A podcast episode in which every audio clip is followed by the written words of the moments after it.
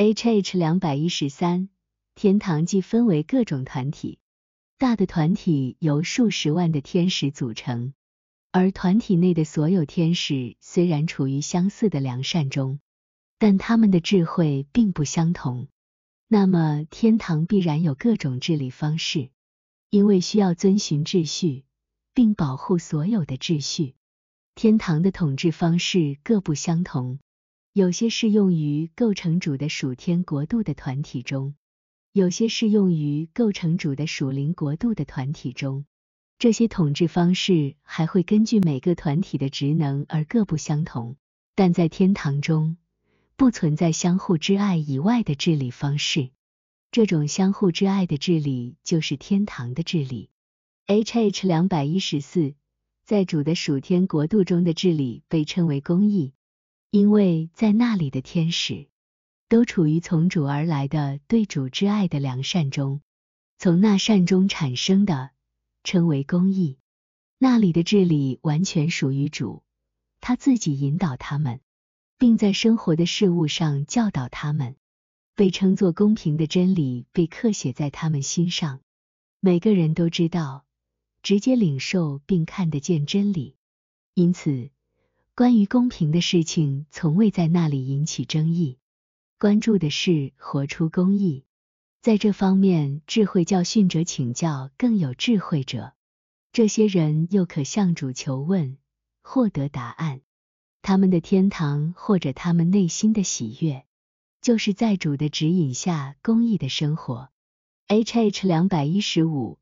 在主的属灵国度中的治理被称为公平，因为其中的天使处于属灵的良善，这是对灵舍之仁义的良善。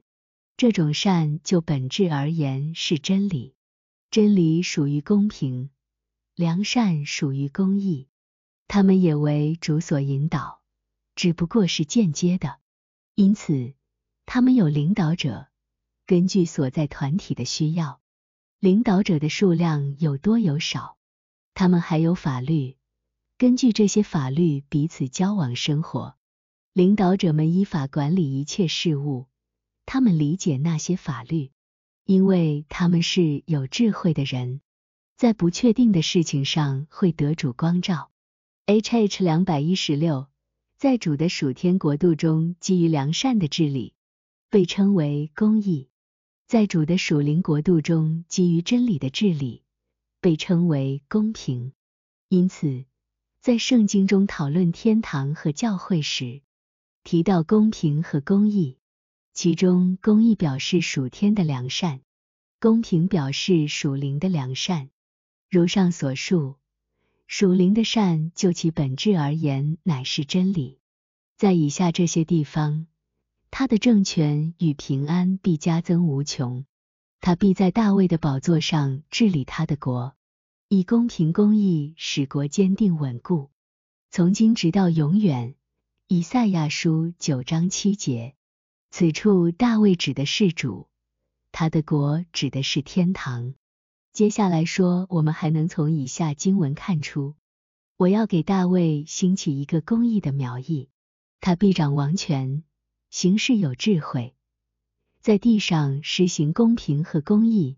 耶利米书二十三章五节，耶和华被尊崇，因他居在高处，他以公平公义充满西安。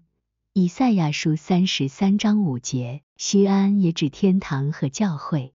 再如下列经文，夸口的却因他有聪明，认识我是耶和华。又知道我喜悦在世上施行慈爱、公平和公义。耶利米书九章二十四节，我必聘你永远归我为妻，以公义和公平聘你归我。何西阿书二章十九节，耶和华啊，你的公义好像高山，你的公平如同深渊。诗篇三十六章五六节，向我求问公义的判语。喜悦亲近神，以赛亚书五十八章二节。H H 二一七，在主的属灵国度中，治理的形式多种多样，一个团体的形式与另一个不同，这种多样性是根据团体的功能而变化的。这些职能与人体组织器官的功能是对应的。众所周知，人体的功能多种多样，心有心的功能，肺有肺的功能，肝、脾、胰、五官也各有各的功能。正如身体中有各种各样的治理形式，在至大之人或天堂中的团体中也有相对应的治理形式。至于天堂中的万有与人的一切存在对应。请参考前文 H H 八七幺零二。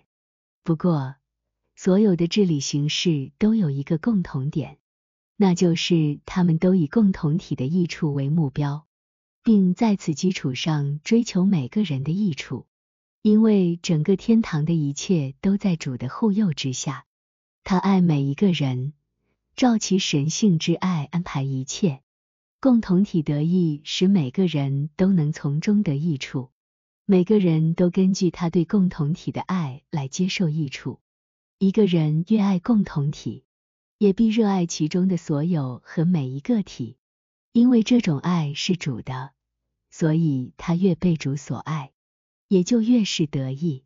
H H 二一八，由此可以明确，领导者是什么样的人，就是在仁爱和智慧上超过其他人的那些人。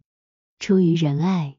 他们愿意望每个人好，凭借智慧，他们知道如何确保这一点实现。这样的人不支配和指使，而是服侍与服务，因为出于良善的爱而与人为善是服务，确保他实现是服侍。他们并不认为自己比其他人更高贵，而是更为谦卑，因为他们将团体和他人的利益放在首位。将个人利益置于其后，放在首位的是更重要的，置于其后的次之。然而，他们仍然享有尊荣和威望，居于团体的中心，享有更高的地位，还住在宏伟的宫殿中。他们欣然接受如此的尊荣和威望，但不是为了自己，乃是出于顺服。他们都知道这些尊荣威望是从主而来的恩赐，因此他们便听从。这正是以下主对门徒所说之意。他说：“你们中间谁愿为大，就必做你们的用人；谁愿为首，就必做你们的仆人。正如人子来，不是要受人的服侍，乃是要服侍人。”还说：“你们里头为大的。”倒要像年幼的，为首领的，倒要像服侍人的。H H 二一九，在每一家中存在较小规模的类似治理形式，家中有主人，也有仆人，主人爱仆人，仆人爱主人，他们出于爱彼此服侍。主人教导如何生活，并告诉仆人应该做什么，仆人顺从并履行各自的职责。各尽其用是他们生活的根本乐趣。由此可见，主的国度是用的国度。H H 两百二十，地狱也有其治理。若无治理，那里的人就必不服约束。但那里的治理与天堂的治理截然相反。